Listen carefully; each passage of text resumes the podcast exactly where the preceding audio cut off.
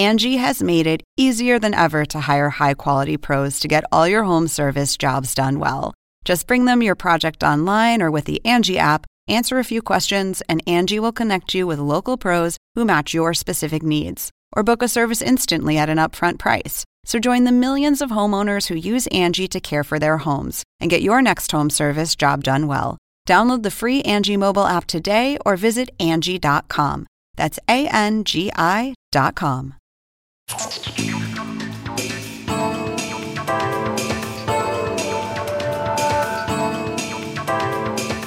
Hola, ¿qué tal? Soy Andrés Oppenheimer. Gracias por estar con nosotros.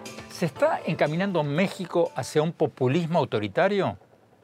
La pregunta está en boca de muchos ante la consulta popular que va a realizar el presidente Andrés Manuel López Obrador el primero de agosto sobre si habría que investigar y enjuiciar a exfuncionarios, incluyendo a los cinco expresidentes de México, por presuntos actos de corrupción y abusos a los derechos humanos. ¿Es un acto de justicia esto? ¿O, un ejemplo de populismo autoritario que le pasa por encima a las leyes y al sistema de justicia? El presidente de la Asociación Mundial de Juristas, Javier Cremades, dice que esto es populismo ultranza y que muestra un desprecio profundo a los tribunales de justicia, que es donde deben ser juzgados todos los sospechosos. El director para las Américas de la ONG de Derechos Humanos Human Rights Watch dice que, abro comillas, López Obrador está convirtiendo el sistema de justicia de México en un circo romano donde los castigos se reparten según la voluntad del emperador y la multitud. Cierro comillas. Y otros se preguntan si esto de las consultas populares no va a ser usado por líderes populistas en todas partes para tratar de extender sus mandatos mucho más allá de lo permitido por la ley. Hoy le vamos a preguntar sobre estas críticas a uno de los principales organizadores de la consulta popular, el diputado electo del partido de gobierno Morena, Omar García. García es el vocero del partido de gobierno sobre la consulta y fue uno de los sobrevivientes de la masacre de Ayotzinapa del año 2014, en que fueron secuestrados y presuntamente muertos 43 estudiantes normalistas que viajaban en un autobús con la intención de participar en una manifestación en Ciudad de México. Y para escuchar la otra campana, a los críticos de la consulta popular, vamos a tener con nosotros a Jesús Zambrano, presidente del Partido de la Revolución Democrática, el PRD de oposición. Y más tarde, en el programa, vamos a cambiar de tema. Vamos a hablar de uno de mis temas favoritos, los robots. Ya pasaron casi dos meses desde que un restaurante de Miami fue noticia en muchas partes porque empezó a usar robots para reemplazar a los camareros que no venían a trabajar por la pandemia. ¿Qué pasó desde entonces? ¿Funcionaron los robots camareros o fue un experimento, un recurso publicitario y los robots ya volvieron al armario. Se lo vamos a preguntar al presidente de la cadena de restaurantes, Carlos Gacitúa. Bueno, empecemos con México. Vayamos con el diputado electo Omar García, el vocero de la consulta popular que promueve el partido del presidente López Obrador. Licenciado García, muchas gracias por estar con nosotros. La consulta popular del presidente del observador sobre los expresidentes de México está siendo objeto de muchas críticas, no solo en México, sino también en muchas otras partes. Los críticos dicen que esto es un circo romano y que si hay cargos, si hay cargos contra los expresidentes, bueno, deben ser presentados por el Procurador General o por la justicia, que es para lo que les pagan un sueldo. ¿Qué, qué responde usted a esta crítica? Muchísimas gracias, Andrés. Primero decir que la Ley Federal de Consulta Popular es una ley de 2014, por lo tanto no es un invento de Andrés Manuel López Obrador, surgió con Enrique Peña Nieto. El artículo 35 también fue modificado en ese año con vistas a que la Ley Federal de Consulta Popular fuera operante. En segundo lugar, pues no veo que haya populismo en este intento de democracia participativa cuando muchos analistas en 2014 precisamente hablaban de que esto no era más que apertura democrática. En otros países se llevan a cabo consultas populares, referéndums constantemente sobre temas diversos. En algunos casos se exagera, en algunos casos queda limitado este ejercicio, pero de todas maneras sentimos que es una forma de abrir a la población civil un poco más de apertura en los asuntos públicos. Bueno, en el 2014 se aprobó la figura de la consulta popular, pero no para perseguir o para enjuiciar expresidentes por actos de corrupción. ¿Eso no lo tendría que hacer el fiscal general o los fiscales? Lo tienen que hacer los fiscales. Sin embargo, también en el tema de México sabemos que los niveles de impunidad son terriblemente altos. El 95% de las denuncias simplemente no avanzan, no van a ninguna parte. Esto cuando se trata de delitos del fuero común, delitos pues que cometen todas las personas en México, la mayoría de ellas, ¿no? Cuando los cometen. Pero cuando se trata de una figura tan emblemática como un expresidente, un alto funcionario, es todavía mucho más difícil tocarlos. Entonces, pues no es que no sepamos que se tienen que aplicar las leyes, yo soy abogado. El tema es que el nivel de impunidad tampoco permite tanto hacerlo. Pero, ¿me equivoco yo o, el fiscal general es un funcionario del gobierno nombrado por el presidente López Obrador? O sea, ¿qué está haciendo el señor fiscal general? ¿Está en su casa mirando televisión? ¿Acaso no es su trabajo hacer esto? Sí, su trabajo es hacer esto y perseguir los delitos que lleguen a la fiscalía, ya sea mediante, de oficio o mediante denuncias presentadas por cualquier particular de la población. El tema aquí también hay que identificar ya que hay una autonomía de la Fiscalía General de la República, ya no pertenece al Ejecutivo desde hace casi dos años. Entonces, pues habría que preguntarle al fiscal también por qué no avanza con las denuncias que ya hay contra diferentes actores políticos del pasado. Entonces, pues son muchas cosas que no dejan avanzar la justicia en México y por eso queremos impulsar una consulta popular para ver si con esta fuerza legítima las autoridades se ven obligadas a actuar. ¿Y esto no pondría una presión indebida contra los jueces? Porque, por lo que dice, por ejemplo, el presidente de la Asociación Mundial de Juristas, nunca en ninguna democracia vio algo como esto, porque esto pondría una presión política para los jueces para que enjuicien a expresidentes que tendrían que ser acusados por el sistema de justicia. No, no lo vemos así como una forma de presionar al poder eh, judicial. Además, claro, a ver, hay una situación en México en la cual sí, sí tendría que haber un poco de presión política, porque normalmente en la lucha social nosotros siempre presionamos al poder ejecutivo, pero nos olvidamos del legislativo y del judicial. Recordemos que el Estado mexicano está conformado por tres poderes y los organismos autónomos, entonces, pues tenemos que presionar en todas partes. Es el lenguaje normal de los movimientos sociales y de la ciudadanía en México. Cuando te referías a otros países que han hecho consultas populares similares, ¿me podrías dar algunos ejemplos? Sí, pues en Estados Unidos y en California hay muchos referéndums constantemente sobre temas diversos. En el Reino Unido. Pero perdón, perdón, yo, yo nunca he visto en Estados Unidos un referendo sobre si enjuiciar a exgobernadores o expresidentes. Eso lo hacen los fiscales o el Congreso, como vimos recientemente con Trump. Claro, pero es distinto el contexto mexicano al contexto del Reino Unido, Estados Unidos o América Latina. Aquí, repito, no, hemos tocado a ningún expresidente o ex alto funcionario por, tanto, por tanta impunidad. Simplemente en el caso de Brecht, veámoslo, hay muchos eh, expresidentes, ex altos funcionarios en América Latina que ya están en la cárcel aquí en México pues no ha pasado nada, porque la impunidad no deja avanzar. Vamos a Jesús Zambrano, presidente del Partido de la Revolución Democrática de oposición. Licenciado Zambrano, gracias por estar con nosotros. El diputado electo García nos acaba de decir que la consulta popular del 1 de agosto no es un invento del actual presidente, sino que está en una ley del 2014 y que, bueno, por lo tanto, es totalmente legal. ¿Cierto o falso? A ver, todo tiene sus asegúnes, Andrés, eh, porque la consulta, el derecho a la consulta en sí mismo, por supuesto que está contemplado en la Constitución y todavía le faltan reglamentarle algunas cosas en la ley, pero este tipo de consulta, de buscar enjuiciar a funcionarios del pasado, expresamente está señalado como algo que no debe someterse a consulta, porque la aplicación de la ley no está sujeta a consulta. Si tienen pruebas contra algún exfuncionario de las administraciones pasadas, que así es como quedó además la pregunta para la consulta, pues que las presenten y que las presenten y actúen ante el Ministerio Público, ante las fiscalías correspondientes y también si no tienen las pruebas, entonces quiere decir que son demagogos, que están engañando, o si las tienen y no las quieren presentar, sino que quieren tener el respaldo de la sociedad, de la gente, es porque son cobardes, no se atreven a actuar. Si tienen pruebas contra Peña Nieto, ¿por qué no las presentan?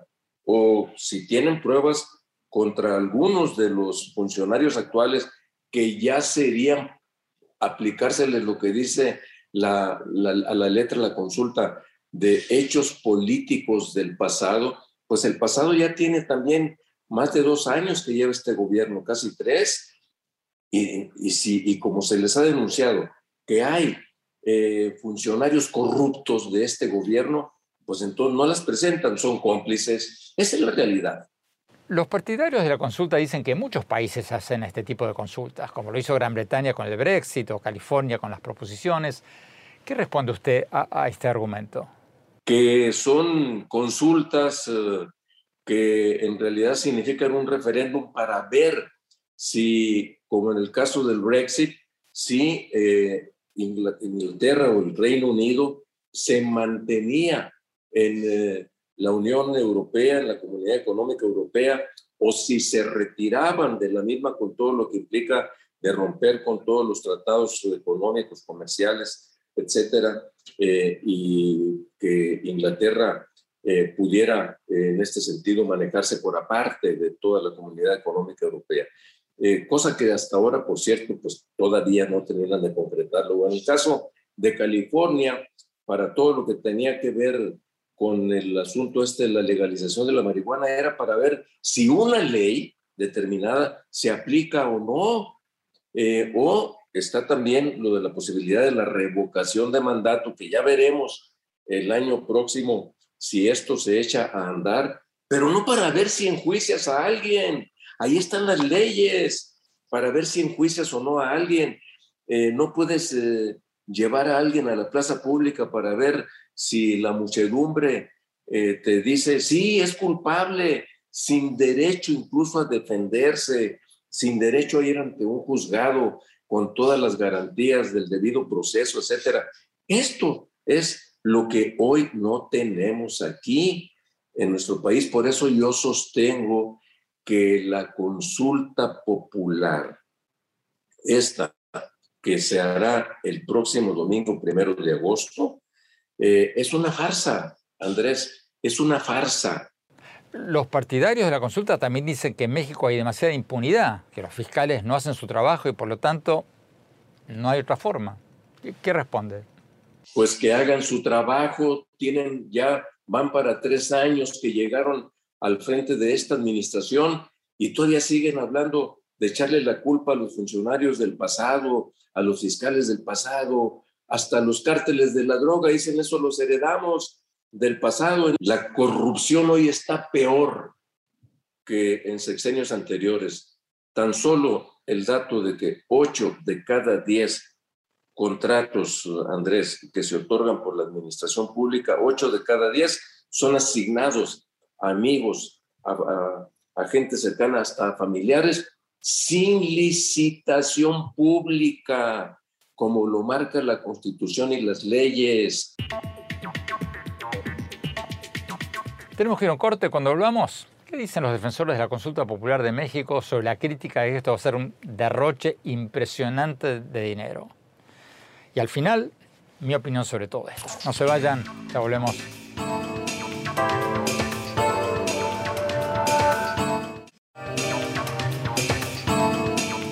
Gracias por seguir con nosotros. Estamos hablando sobre la consulta popular del 1 de agosto en México, donde se le va a preguntar a la población indirectamente si habría que investigar y enjuiciar a los cinco expresidentes de México por presuntos actos de corrupción y abusos a los derechos humanos. El presidente López Obrador había propuesto mencionar específicamente a los expresidentes, pero la Corte Suprema, la Suprema Corte, cambió el texto y ahora se les va a preguntar a los votantes si están de acuerdo en que se investiguen, abro comillas, con apego al marco constitucional las decisiones políticas tomadas en el pasado por los actores políticos. Cierro comillas. Los críticos de esta iniciativa dicen que es populismo ultranza, un, un circo romano y una burla al Estado de Derecho, porque en un sistema democrático son los fiscales y el Congreso quienes tienen que presentar cargos, no una consulta popular. Sigamos hablando con el diputado electo Omar García, uno de los organizadores y vocero de la consulta popular. Diputado electo García, ¿qué respondes a la crítica de que esta consulta popular es un derroche ridículo de dinero que va a costar más de 25 millones de dólares en momentos en que México necesita desesperadamente comprar vacunas porque es uno de los países latinoamericanos con menos gente vacunada en proporción a su población? ¿Qué, respondes a esto? No, no creemos que haya un derroche de dinero cuando se trata de ejercicios de democracia participativa. Es más, el presupuesto que estaba solicitando el INE para esta consulta popular era de 1.500 millones de pesos. Sin embargo, se reduce a 528 millones. Entonces, tampoco es un derroche como se quiere hacer ver. Las elecciones son muchísimas más caras y sin embargo se hacen porque es parte de la democracia mexicana. Aclaremos que el INE es el Instituto Nacional Electoral. Así es. Pero son 25 millones de dólares en un país en que hay muchísima gente que se está muriendo de coronavirus por falta de vacunas. No, no hacen falta vacunas. Ese es otro tema adicional a la consulta popular. La, vacunación va a un ritmo pues, muy aceptable por parte de la población, a excepción de ciertos sectores, por supuesto, pero pues, es bueno que lo, que lo mencionen. Eh, es más, hasta hay vacunas para mandar a El Salvador, a Guatemala, a Nicaragua y a algunos otros países como parte de la solidaridad que está demostrando el gobierno mexicano. Perdón, perdón, perdón. México, según estudios comparativos, como por ejemplo el de la American Society y el Consejo de las Américas, lo puedes encontrar en Internet, tiene solo un 23% de su población que ha sido vacunada con por lo menos una vacuna. Comparativamente, Chile tiene un 65% de la población, Uruguay un 63% y hasta Brasil tiene un 32% vacunado parcialmente. Entonces, ¿tú consideras eso que, que estas cifras son aceptables, las cifras de México? Para, desde mi punto de vista, sí. Sin embargo, pues yo venía aquí por un tema de la consulta popular y no pienso que sea un derroche eh, este tema, porque desde hace un año se sabía que iba a haber una consulta popular y desde hace dos años está vigente, seis años ya está vigente esta ley, por lo tanto, todos estos asuntos debieron preverse independientemente de que si hay una pandemia o no la hay. Licenciado Jesús Zambrano, presidente del Partido de la Revolución Democrática, de oposición, ¿qué responde al argumento de que la consulta popular no es un derroche de dinero y que criticarla o por el dinero sería como criticar las elecciones normales diciendo que son muy costosas? Es una falsedad. Las elecciones se acaban de desarrollar el pasado 6 de junio una participación de más del 50% de la ciudadanía, mujeres y hombres que fueron a las más de 160 mil casillas que se instalaron en el país. Esa es la democracia, el gobierno del pueblo eligiéndolos por la vía que las leyes nos establecen para determinar quiénes son nuestros gobernantes, quiénes son nuestros representantes populares. Insisto, si es una farsa, como considero que lo es, una consulta para ver si aplicas o no aplicas la ley y además en eso inviertes más de 500 millones de pesos, ese es un fraude también al pueblo. Eso es un acto de corrupción, es dilapidar recursos que debían estarse destinando a la compra de medicamentos, a salvar micros y pequeñas empresas, para al mismo tiempo proteger empleos, para proteger el ingreso de la gente. ¿Por qué no lo destinan a eso que se han negado reiteradamente? ¿Dónde quedó el principio de la austeridad republicana? Es una farsa también. Entonces, es en verdad, por donde quiera que se le vea, es una farsa, es pura demagogia, es circo, es un espectáculo circense que le va a costar al país muchísimo dinero, una barbaridad en medio de una situación generada por la pandemia y de una recesión económica que estamos viviendo porque el gobierno de López Obrador no se atrevió a declarar una situación de emergencia y a asumir un plan de emergencia económica y sanitaria para nuestro país. Tenemos que ir a un corte. Cuando hablamos, vamos a preguntarle al diputado electo García, licenciado García, ¿por qué no incluyeron al actual presidente López Obrador en la pregunta de esta consulta popular sobre si habría que enjuiciar a los expresidentes? No se vayan, ya volvemos.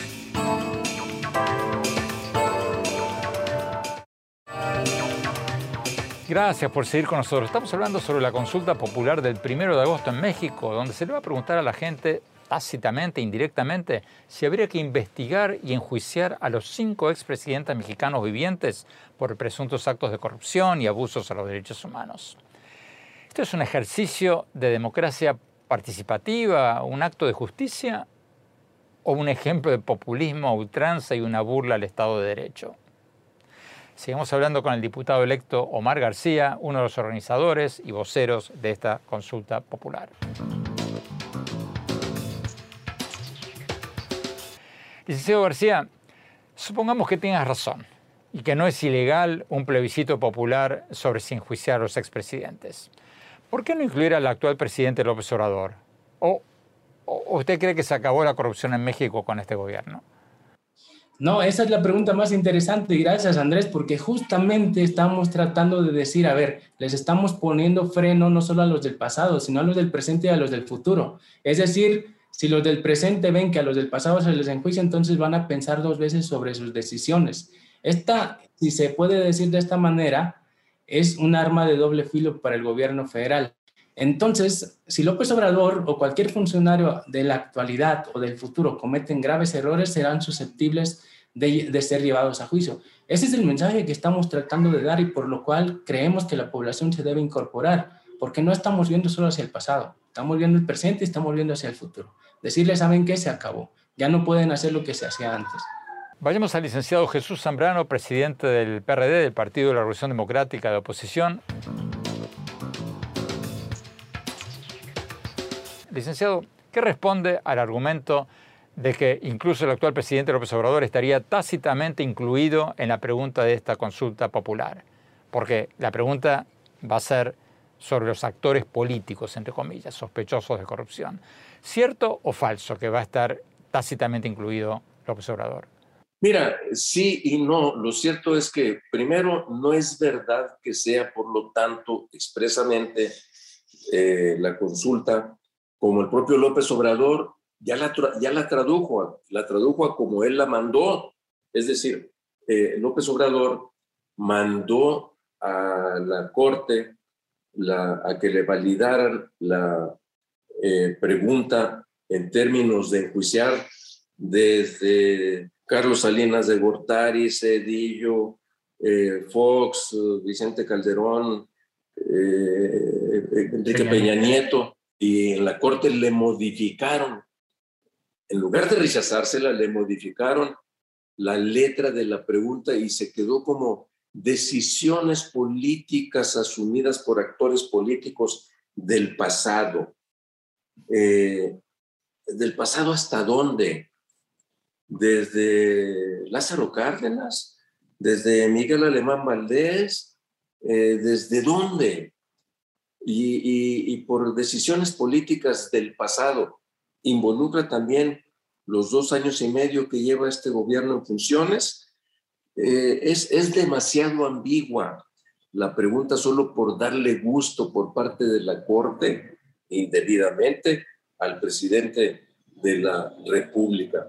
Eh, si López Obrador, como estoy convencido, está incurriendo en responsabilidades, en desfalcar al erario público, eh, Andrés, en estar dilapidando recursos de la nación desde que decidió cancelar el aeropuerto internacional de la Ciudad de México, desde que está invirtiendo indebidamente en proyectos faraónicos que no le van a servir al país, desde que está dejando de atender la compra de medicamentos suficientes para niños con cáncer y para enfermedades catastróficas.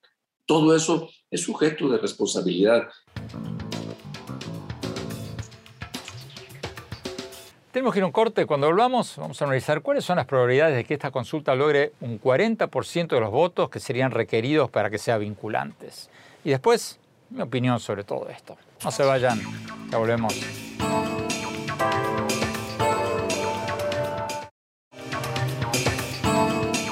Gracias por seguir con nosotros. Estamos hablando sobre la consulta popular del 1 de agosto en México, donde se le va a preguntar a la población indirectamente si habría que investigar y enjuiciar a los cinco expresidentes mexicanos vivientes por presuntos actos de corrupción y abusos a los derechos humanos. ¿Esto es un ejercicio de democracia, de democracia participativa? ¿O es un circo romano y una burla al Estado de Derecho? Seguimos hablando con el diputado electo Omar García, uno de los organizadores y vocero de la consulta popular. Licenciado García, la ley que autoriza esta consulta dice que va a ser vinculante si reúne un 40% de los votos. Por lo que ustedes saben o palpitan, ¿van a llegar a ese 40%? Sí, sí, sí, tenemos que llegar. De hecho, en septiembre, cuando recaudábamos firmas y teníamos la meta de 1.800.000, cuando llevamos una semana, son dos semanas de recaudación, íbamos como entre 800.000 y 1.200.000. Sentíamos que no íbamos a llegar, sin embargo, de pronto la gente se volcó a traer sus firmas, logramos 2.5 millones. Entonces, ahora sentimos que va a pasar lo mismo. Es tanta la sed de justicia en México que la gente se va a volcar a las urnas el primero de agosto. Asumiendo que pasa lo que tú dices y aprueban la consulta popular, después, ¿después qué?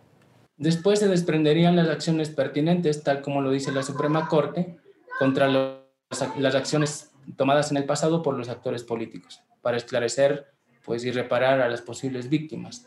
Las autoridades tendrán que actuar de oficio inmediatamente, priorizar las denuncias que ya existan y las colectividades también tendrán que hacer lo propio para presionar a las autoridades a actuar. A ver, a ver, eh, en términos no tan técnicos, ¿qué, qué significa eso? que se iniciarían las denuncias. O sea, la gente tendrá la facultad de decir, yo tengo una denuncia contra Peña Nieto, contra Calderón o contra cualquiera de ellos, o contra los actuales, quiero que se actúe en su contra porque se justifica o se actualiza tal delito. Muchos de los delitos ya prescribieron, también hay que decirlo, o sea, ya no, ya no, ya no se les puede juzgar por corrupción o por alguna otra. Pero por desaparición forzada todos entrarían, porque la desaparición forzada sigue siendo una realidad hasta el día de hoy en México. Vayamos al licenciado Zambrano, presidente del PRD de oposición. Licenciado, ¿usted cree que Morena, el partido de gobierno, va a ganar esta consulta popular? Para que una eh, consulta tenga validez, es decir, pueda ser vinculatoria, se requiere que participe el 40% de los ciudadanos inscritos en el listado nominal de electores algo así como eh, el 40% son como 38 millones de personas eh, y Morena dice que ellos van a movilizar a los 20 millones que votaron por ellos el pasado 6 de junio.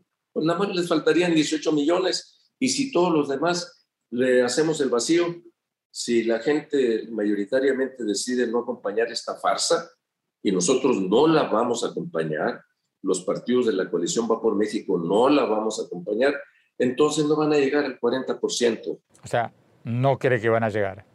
No, no van a llegar, no van a llegar.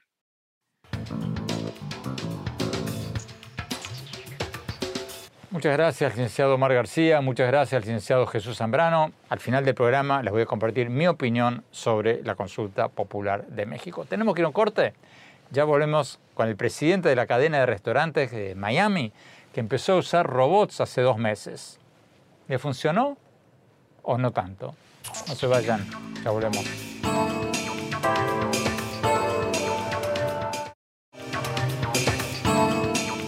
Gracias por seguir con nosotros. Ya pasaron casi dos meses desde que el restaurante de comida cubana Sergio's de Miami fue noticia en todas partes por haber empezado a usar robots para llevar comida a las mesas, porque bueno, debido a la pandemia no conseguían suficientes camareros.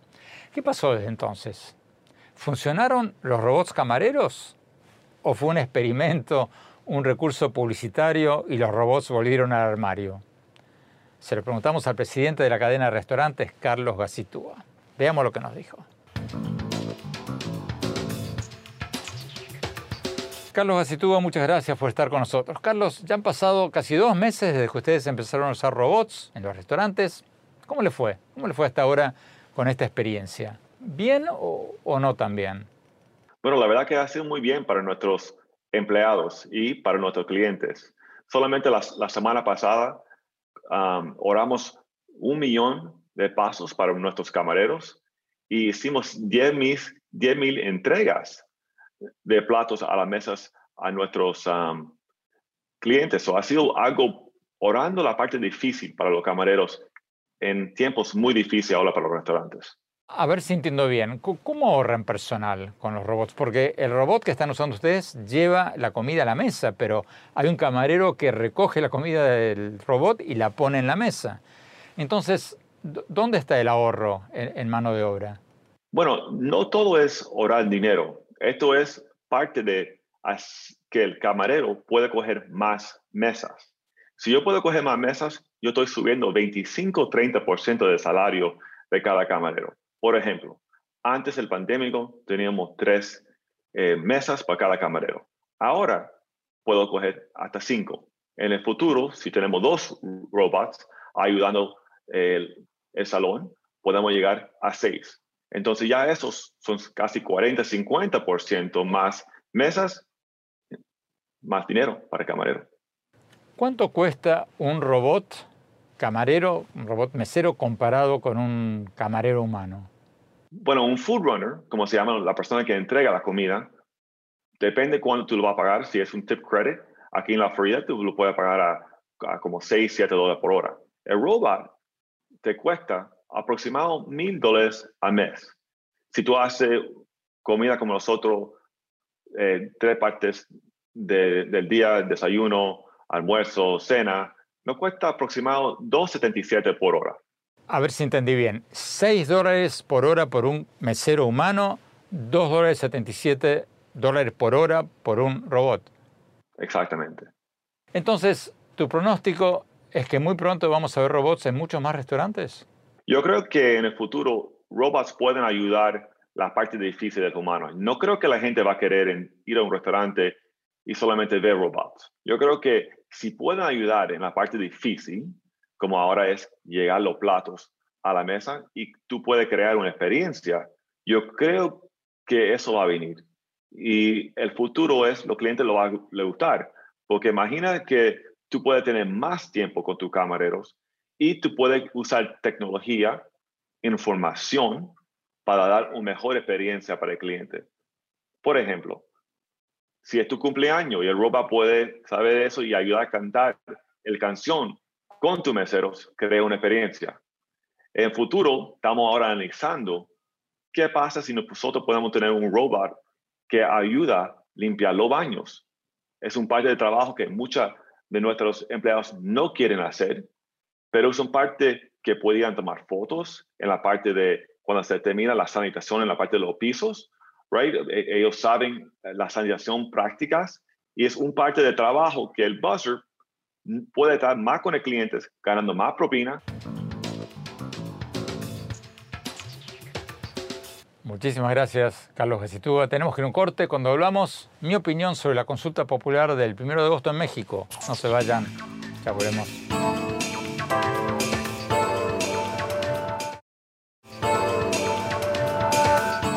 Muchas gracias por seguir con nosotros. Mi opinión sobre la consulta popular del 1 de agosto en México, donde a pedido del presidente Andrés Manuel López Obrador se le va a preguntar a la población tácitamente si habría que enjuiciar a los cinco expresidentes vivientes por presuntos actos de corrupción y abusos a los derechos humanos. Digo tácitamente porque López Obrador había propuesto inicialmente que la pregunta en el referendo se refiriera explícitamente a los expresidentes, pero después la Suprema Corte cambió el texto de la pregunta y ahora se refiere, abro comillas, a los actores políticos del pasado, cierro comillas. Pero no hay misterio. El partido gobernante ha dejado muy, pero muy bien en claro que la consulta se va a referir a los expresidentes del país. La verdad, tengo que felicitar al vocero de la consulta popular, al licenciado, al diputado electo del partido eh, de gobierno, Omar García, por la habilidad con la que defiende esta iniciativa. Lo cierto es que, como buen abogado, García hizo una muy buena defensa en el programa de hoy. Pero me pregunto si no está defendiendo lo indefendible. Primero, porque esta consulta popular de López Obrador va a costar más de 25 millones de dólares en un país que necesita desesperadamente vacunas contra el COVID-19. México es el segundo país del mundo con la tasa de mortandad más elevada por el COVID-19, según la Universidad Johns Hopkins. Segundo, porque, como dice el presidente de la Asociación Mundial de Juristas, esto es populismo a ultranza, una persecución política. Porque si hay un delito de los expresidentes, debe haber una acusación de los fiscales o del Congreso y una defensa legal, y no un veredicto popular. Tercero, porque incluso si esto fuera constitucional, habría que incluir al actual presidente, al actual presidente de México, en la pregunta sobre si enjuiciar a los expresidentes. ¿O acaso se acabó la corrupción en México bajo este gobierno?